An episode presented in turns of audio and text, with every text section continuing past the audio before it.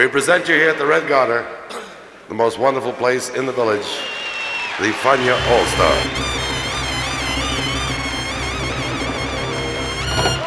La hora faniática.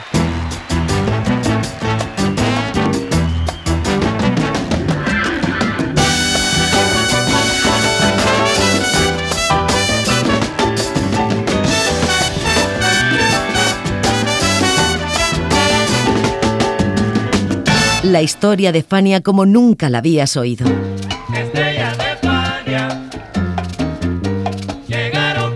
La sorprendente historia de Fania Records.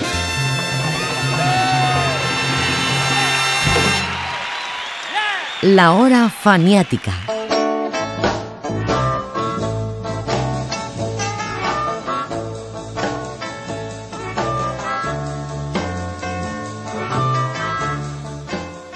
Johnny Colón apareció en el ambiente musical latino de Nueva York a mediados de los años 60. Era un chico carismático y con un enorme talento para interpretar todo tipo de instrumentos.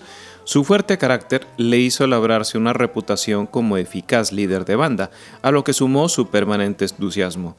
En 1965, este trombonista, pianista, compositor y arreglista debutó en los estudios con un álbum innovador y sorprendente, Boogaloo Blues, que simbolizó la ruptura de una nueva generación de músicos latinos con los artistas de la era del mambo. En la hora faniática de hoy, Johnny Colón nos cuenta su historia, la historia de Boogaloo Blues y de todo lo que sucedió aquellos años. Bienvenidos a un programa para escuchar con atención y bailar sin medida.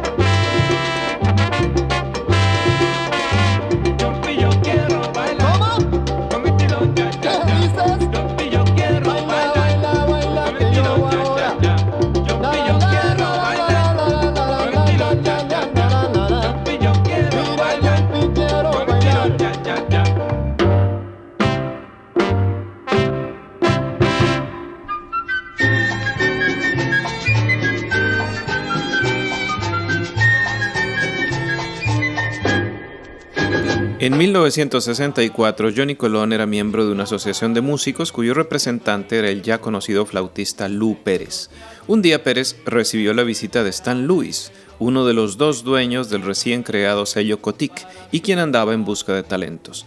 Pérez lo atendió, pero no le recomendó a nadie, y Colón, quien andaba por allí, se sintió lógicamente mal, pero ni corto ni perezoso, tomó nota de la tarjeta de visita de Luis y lo fue a buscar por su cuenta y riesgo. Le dejó sus datos y al regresar a casa recibió una llamada convocándolo a una audición.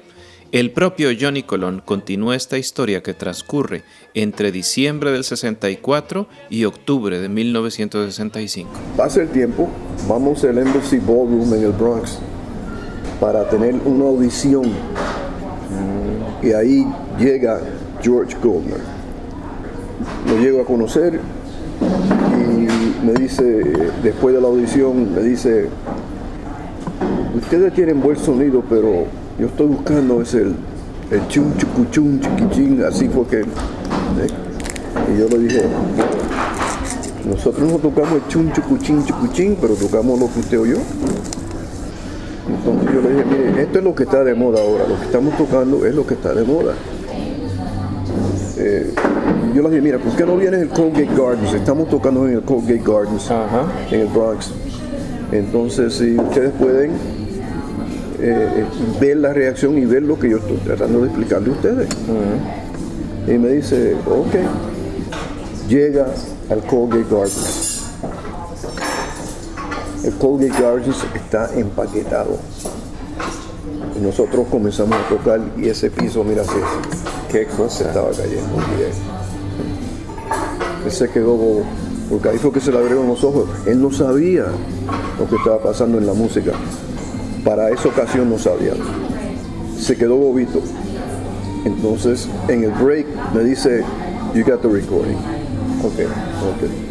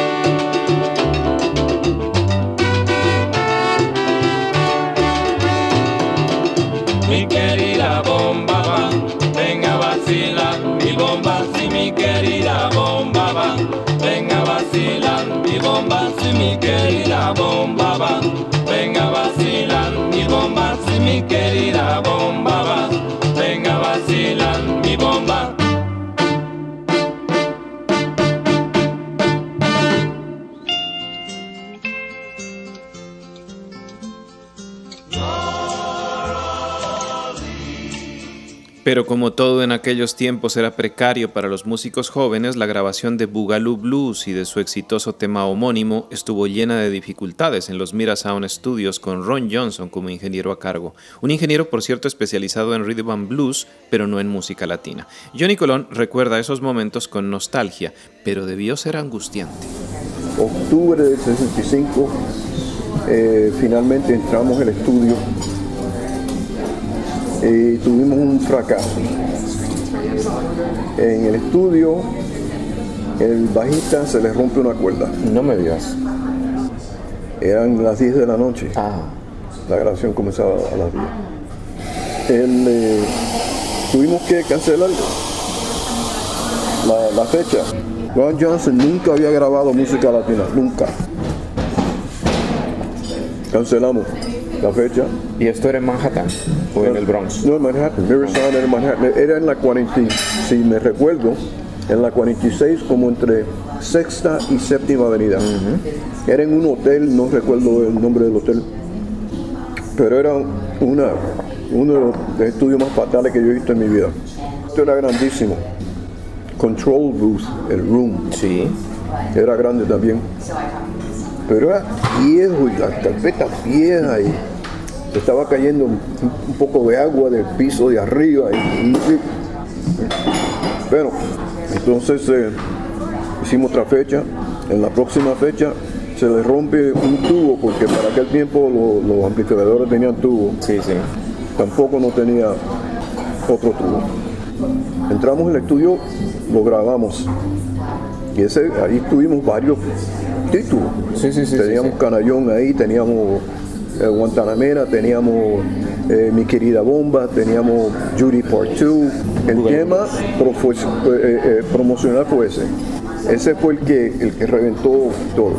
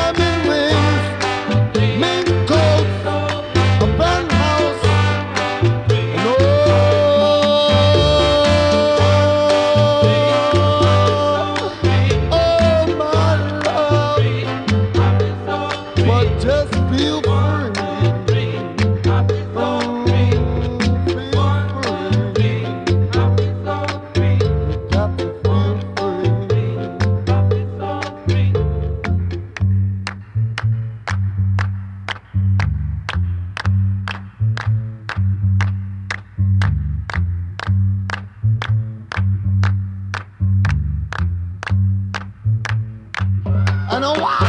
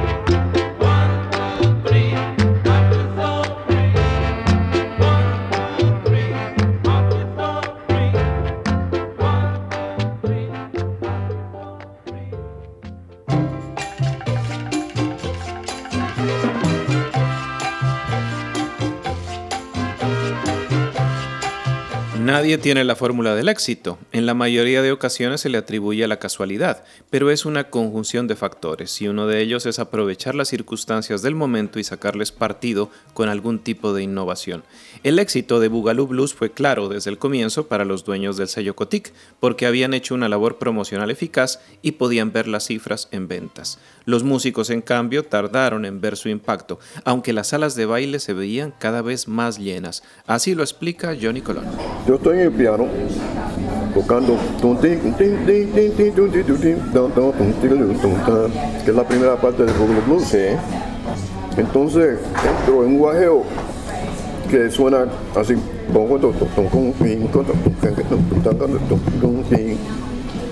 Y él me dice, that's good. That's good. But why don't you keep the other part out? Yo dije, what, the guajeo?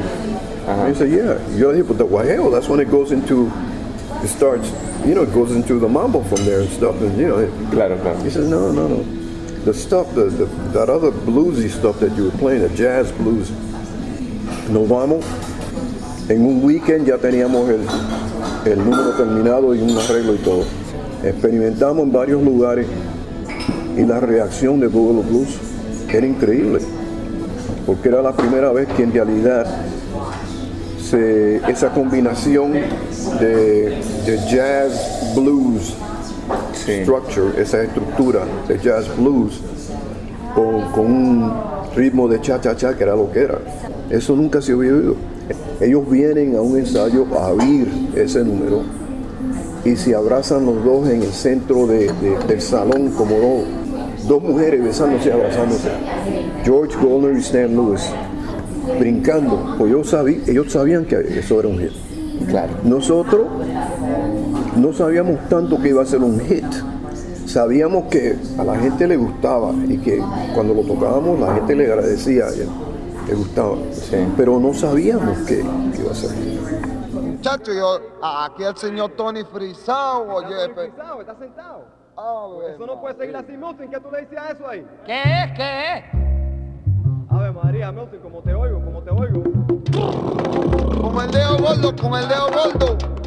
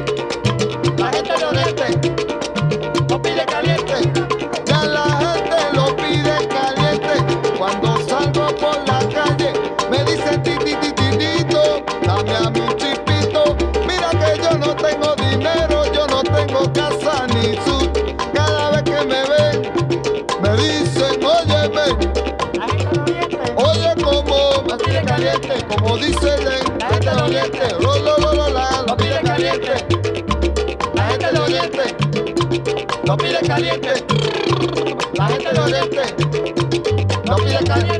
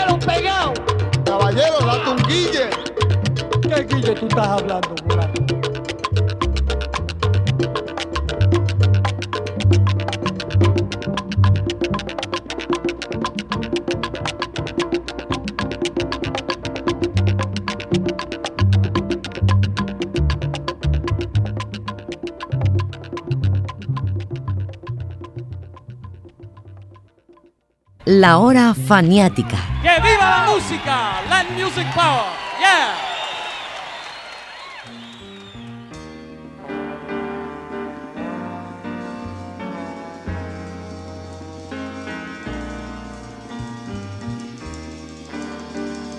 Los músicos que tocaron en Boogaloo Blues fueron Johnny Colón piano, trombón y voz, Walter Oyola bajo, Germán Martínez timbales, Joe Venero congas, Luis Mangual bongoes, Robert Lemus y Ángelo Rodríguez trombones, Tito Ramos voz, Freddy Rivera guiro, Milton Cardona y Tony Rojas coros. Un grupo de amigos llamado Fraternidad Alegre participó también en los coros, pero lo interesante es que Tito Ramos y Tony Rojas se convertirían con el paso del tiempo en las voces principales del conjunto y llegaron a formar un grupo aparte llamado TNT Band. Cuando yo estaba en el piano, Robert Lima siempre estaba tocando trombón.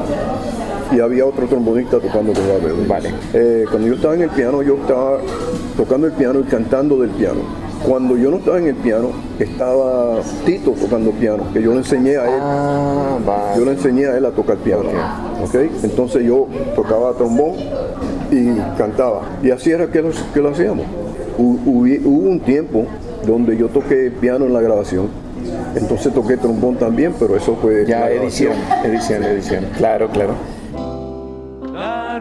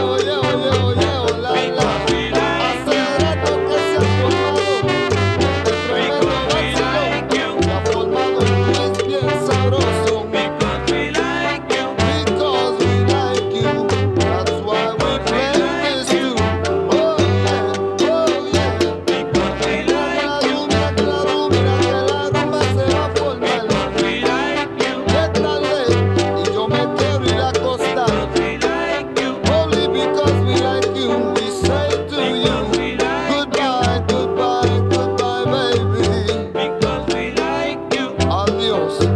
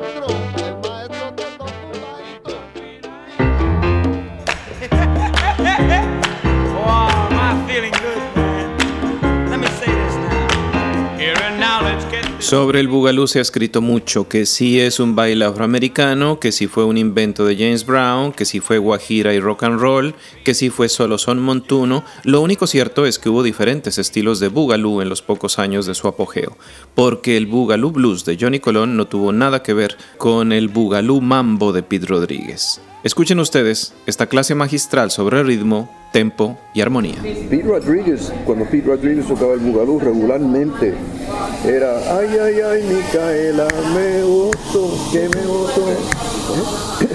Pero el ring,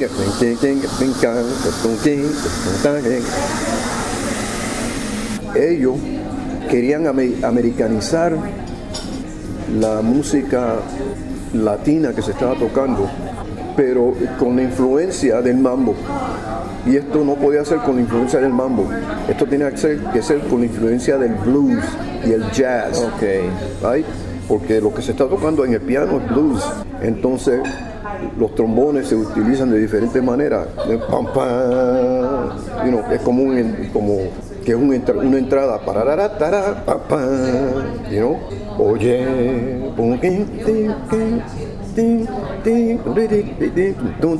Claro, que eso es lo que-. Ese llamado es el que, es el, que, el que a uno le cautiva del blues. Y ¿no? lo que viene, el solito que viene, para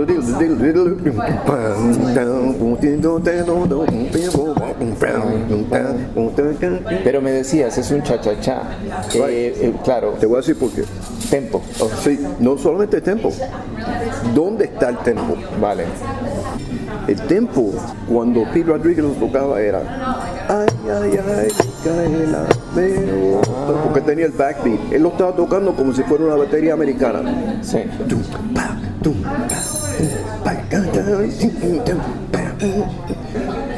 Entonces, eso ya es imitando a lo que ya está en la música americana en el tambor, en la batería. right? Nosotros no estábamos imitando, nosotros estábamos combinando el jazz blues con el cha cha cha. No cambiamos nada, porque era esa música para mí, las dos músicas, era música pura.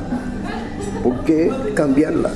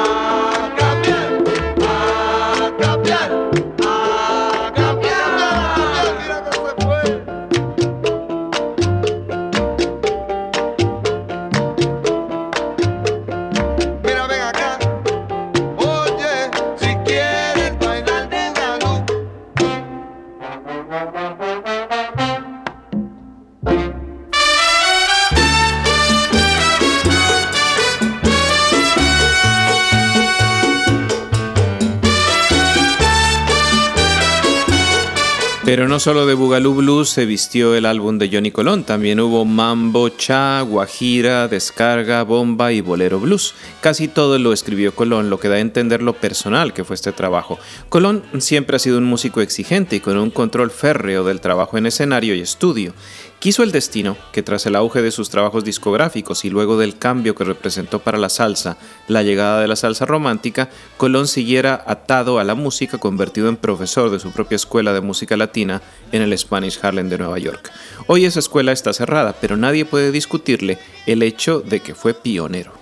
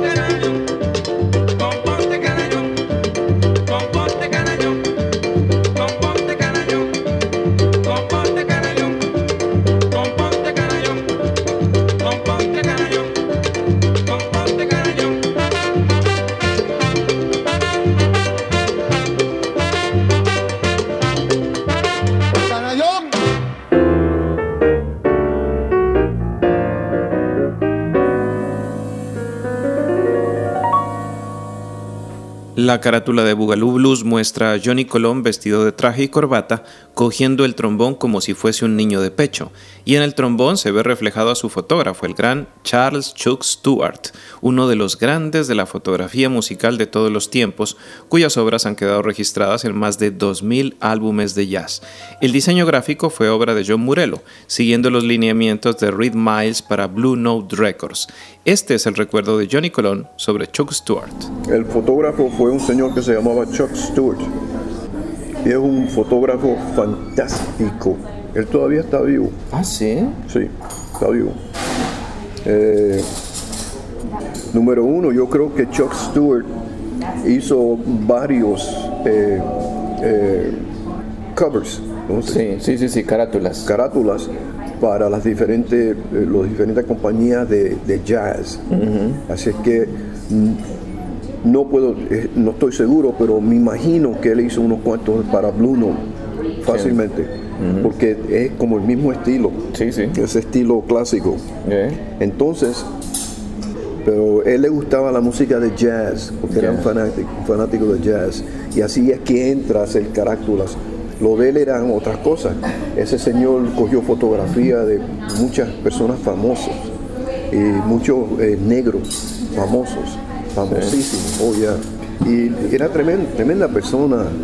Uno iba a verlo y él las personas más nerviosas del mundo, él las calmaba seguida, cálmate, mira, aquí, aquí hay, te tenemos eh, café, te tenemos keki, no te apures, te tiraba un, chi- un chimito por ahí, bien, bien, una persona, pero bien, así, eh, que sabía hacer su trabajo. Y él hizo unos cuantos carátulas, unas cuantas carátulas para, para el sello Cotic. sí.